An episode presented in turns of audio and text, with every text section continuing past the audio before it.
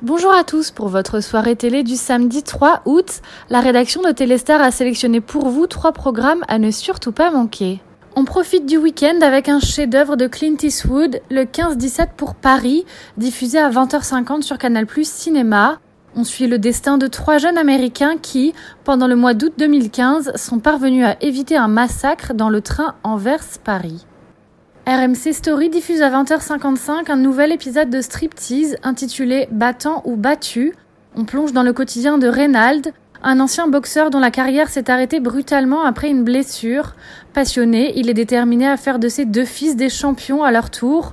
On suit également le quotidien d'un avocat à la vie pour le moins effrénée.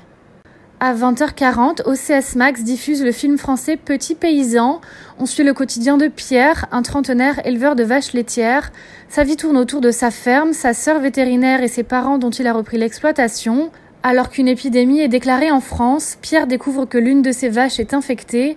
Seulement, il ne peut se résoudre à tuer tout son troupeau et va tout faire pour les sauver. C'est tout pour aujourd'hui, on se retrouve donc demain pour un nouveau top 3 de Téléstar.